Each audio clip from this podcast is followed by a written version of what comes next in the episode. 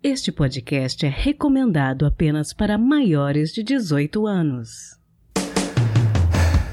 Sexo Explícito o podcast para você gozar a vida.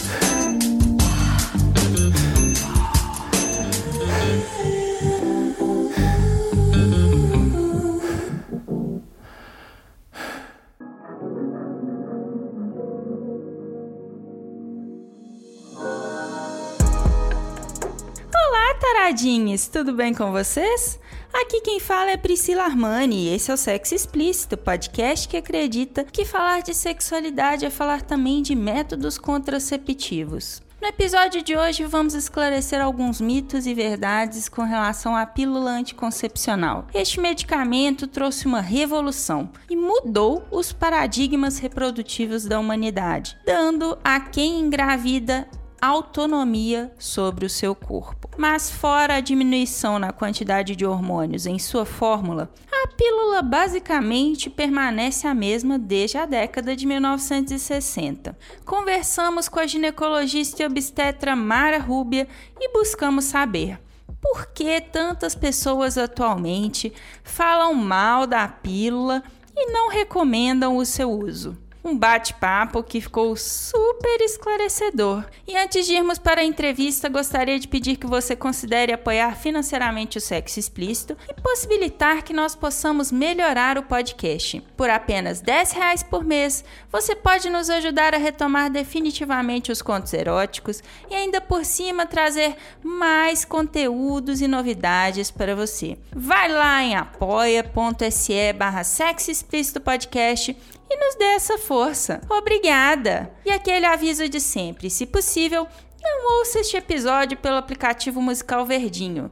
Se você insistir em ouvir pelo Spotify, é sua obrigação moral ir no aplicativo e me dar uma nota alta, hein? Lá eu sofro com as notas baixas, que é consequência de boicote de puritanos. Se você for nosso ouvinte pelo YouTube, agradeço imensamente se puder se inscrever no nosso canal Sexo Explícito Podcast e deixar o seu like. Beleza? Então, bora pro episódio!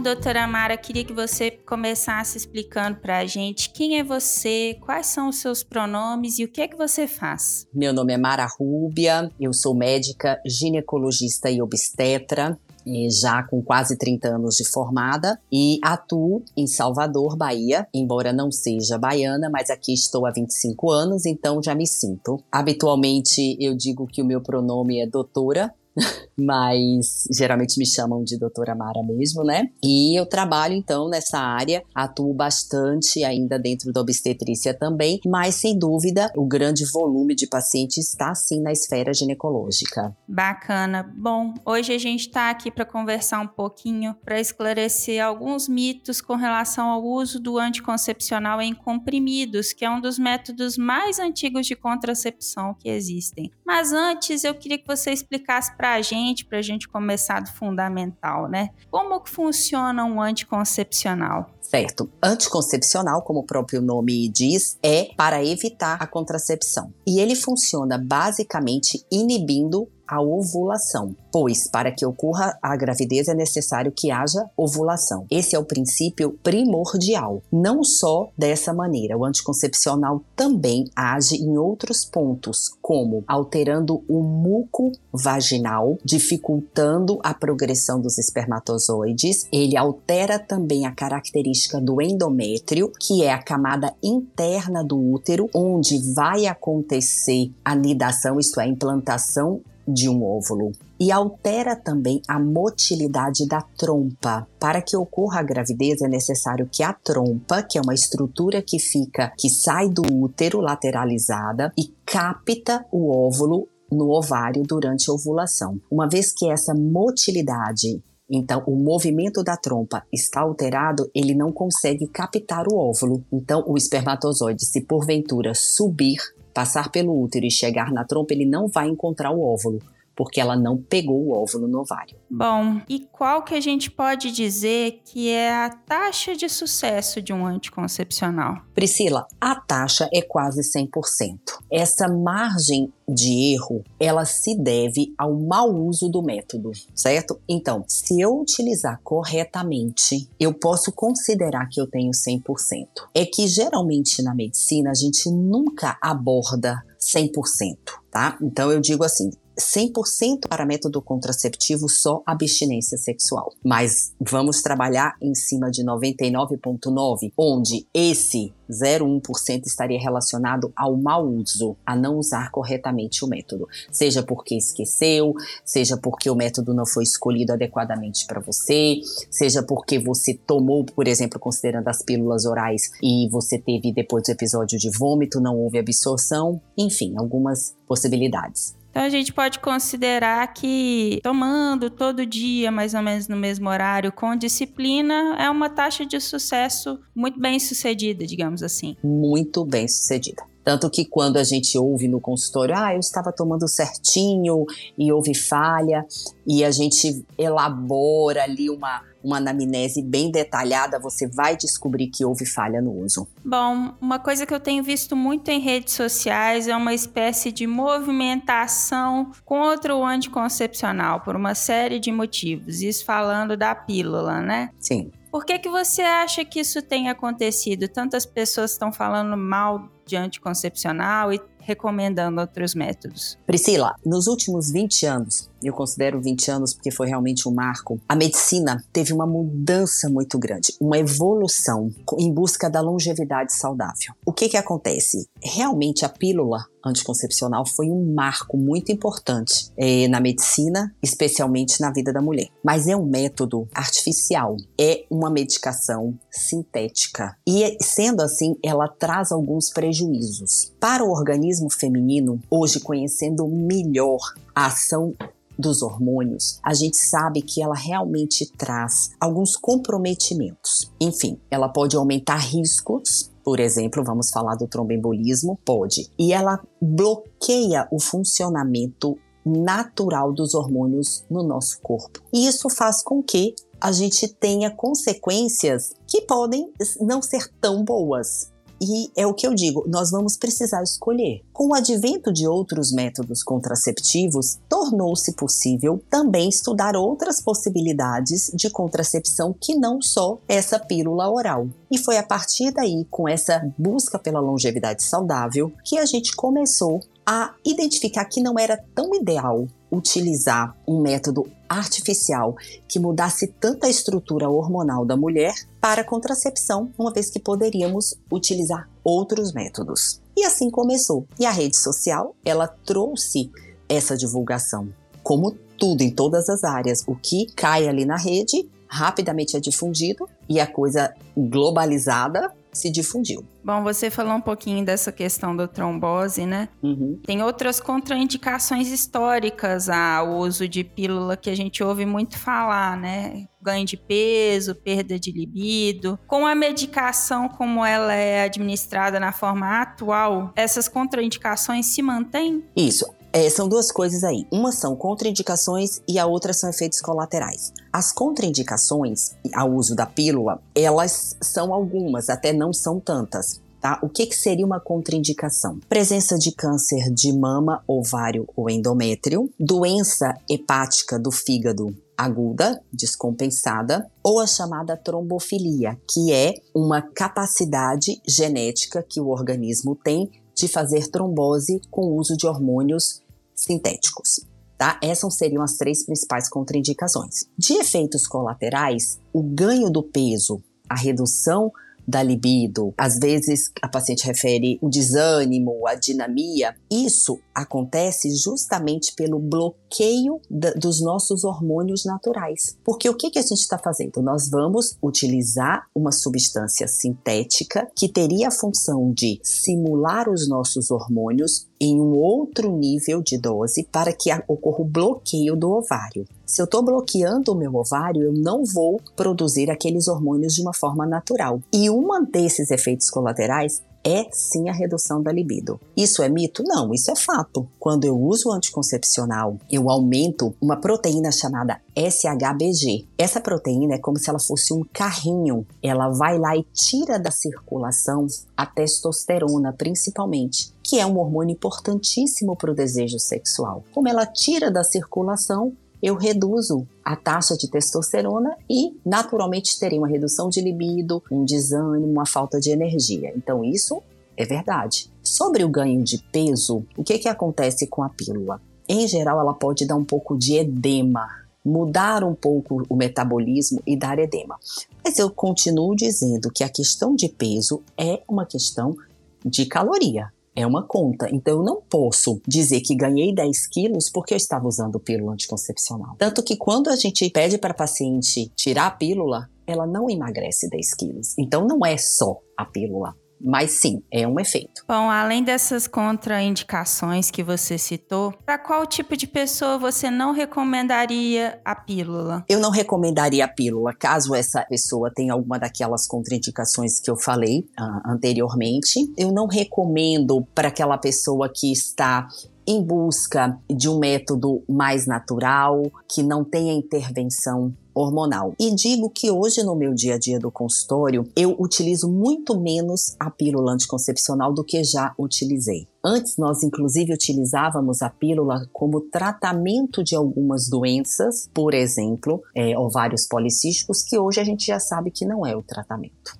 E voltando para outra esfera, quando, por exemplo, eu indicaria que eu acho super pertinente o uso do hormônio sintético, como a pílula, é, por exemplo, o caso de endometriose, que eu precise naquele momento bloquear um ciclo menstrual para que eu possa iniciar meu tratamento ou temporariamente tratar dentro desse aspecto de bloqueio do ciclo. Bom, você fez um comentário que me deixa um pouco curiosa. Métodos naturais, então você recomenda algum tipo? Na divisão, o que seriam métodos naturais? Seriam aqueles em que você não vai usar nada sintético nem mecânico para bloqueio. Então aí o método natural, eu até falei dessa forma, mas não está 100% correto. O método natural seria apenas a chamada tabelinha. Você verificar seu ciclo e através da, do período do ciclo evitar a relação sexual no, no chamado período fértil. Esse seria o método natural. Mas nós temos aqueles que não têm intervenção hormonal, que seria os métodos, seriam os métodos de barreira, como preservativo masculino, preservativo feminino ou o diafragma. E teríamos o DIU, que é o dispositivo intrauterino, que hoje nós temos o DIU de cobre, o DIU de cobre com prata e também o DIU hormonal, que entra aí um método chamado de barreira mecânico e também com um perfilzinho hormonal. É interessante a gente falar dessa questão da tabelinha porque eu não acho um método confiável, né? É, a tabelinha ela realmente não está dentro da eficácia do anticoncepcional oral, por exemplo, com as pílulas, justamente porque o ciclo menstrual ele pode oscilar bastante. Então, para que você utilize um método natural, você precisa primeiramente ter um ciclo altamente irregular e para isso você precisa observar ali pelo menos seis meses e obedecer aquele período chamado período de risco, que é o período ovulatório, sendo que caso aconteça a relação sexual naquele período, é necessário que você associe outro método, como por exemplo, um preservativo. Mas é um método que depende muito da usuária, que precisa ser rigorosa na sua conta. Tem pessoas, tem pacientes que utilizam super bem o método natural tabelinha a vida toda, mas tem que ser bem rigorosa. É, eu acho que método contraceptivo acaba sendo uma questão de tentativa e erro, né? A pessoa vai descobrindo qual que é o melhor método para si. Exatamente. E o que é agora pode não ser daqui a dois, três anos, porque tudo vai mudando. Às vezes você passou a vida utilizando pílula, se beneficiou. Por exemplo, a gente sabe que tem pessoas que têm muita cólica menstrual, que têm importante TPM e realmente se beneficiam da pílula uma vez que ela bloqueia a ovulação e você vai ter esse bloqueio hormonal, vai ficar embora não seja um tratamento, mas é momentaneamente um controle. Então pode acontecer de você inicialmente na sua vida sexual utilizar esse método e depois mais tarde decidir por outro. Isso é muito comum. Afinal, a gente passa aí praticamente 40 anos da vida menstruando, né? E precisando de contracepção.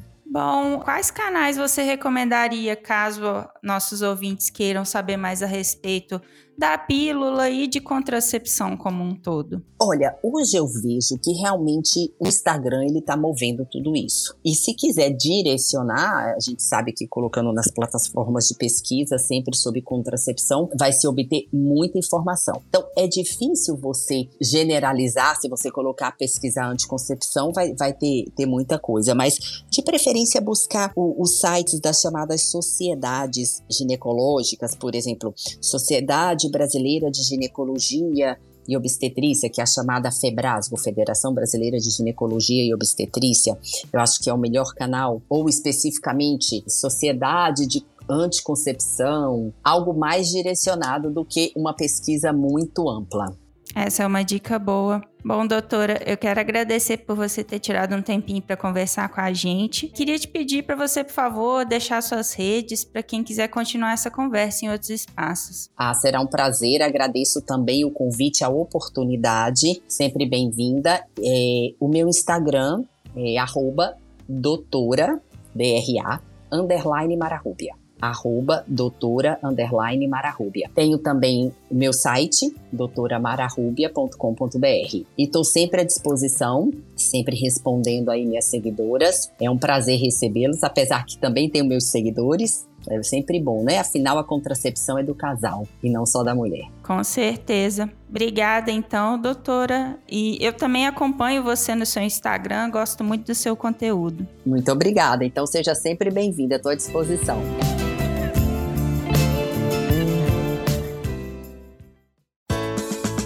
Se toca.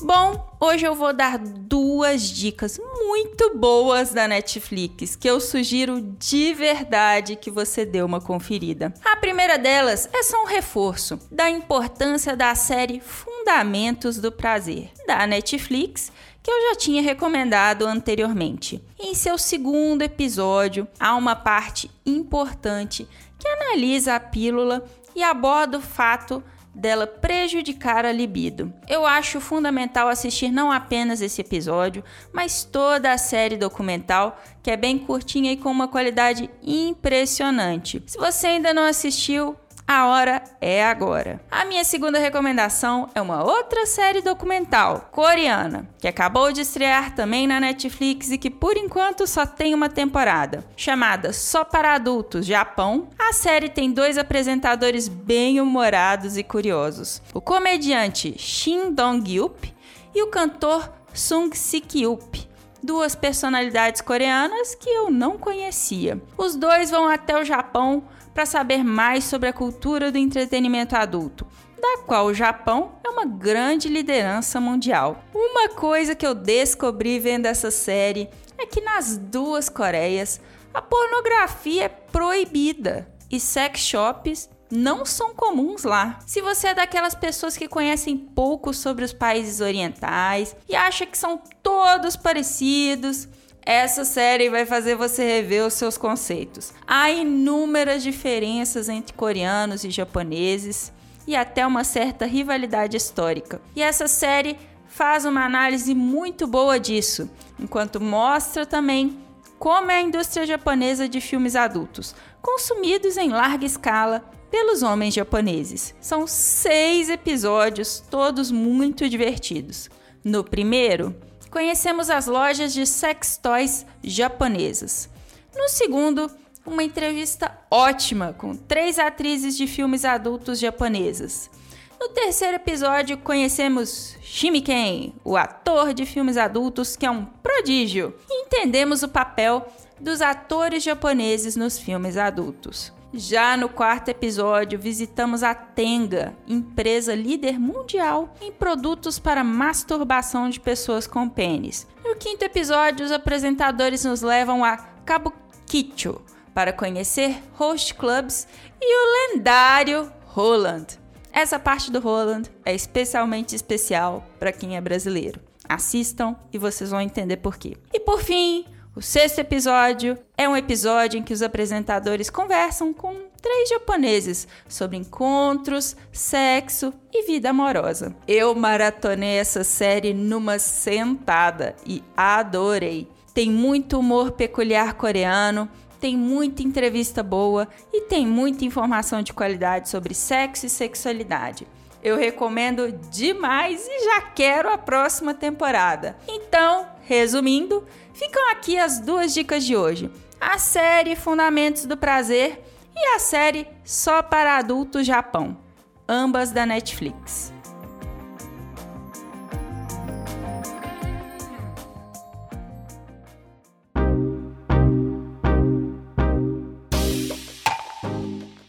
Este foi mais um episódio do podcast Sexo Explícito. Foi bom para você? Lembrando que todas as informações sobre esse e os demais episódios estão em sexoexplicitopodcast.com.br. Nosso site é o melhor lugar para você ouvir o nosso podcast. Pedimos a você que, se possível, não ouça o Sexo Explícito pelo aplicativo Verdinho. Este programa foi editado pela Voz Ativa Produções, produtora de audiovisual independente de protagonismo preto, feminino e LGBTQIA+. Conheça mais no Instagram, VozAtivaProd. Quer ser meu contribuinte? Você tem duas opções. Pelo nosso apoia-se em apoia.se barra Sexo Explícito Podcast e pelo Pix do podcast, que é também o nosso e-mail de contato, sexoexplicitopodcast@gmail.com. Este episódio não seria possível sem os meus contribuintes do mês de maio. André Santos, Conto Sexo Livre, Daniele Silva, Drica Banelas, Edgar Egawa, Gustavo de Carvalho, Magno Leno, Patrícia Canarim e Rogério Oliveira. Obrigada demais por apoiarem Mulheres Podcasters. Estamos no Instagram, arroba Sexo Explícito Podcast, e você também pode me ouvir em qualquer agregador de podcast de sua preferência, além do Deezer, iTunes, Google Podcast e também no YouTube. E aí, o que você está esperando? Bora gozar a vida? Beijo!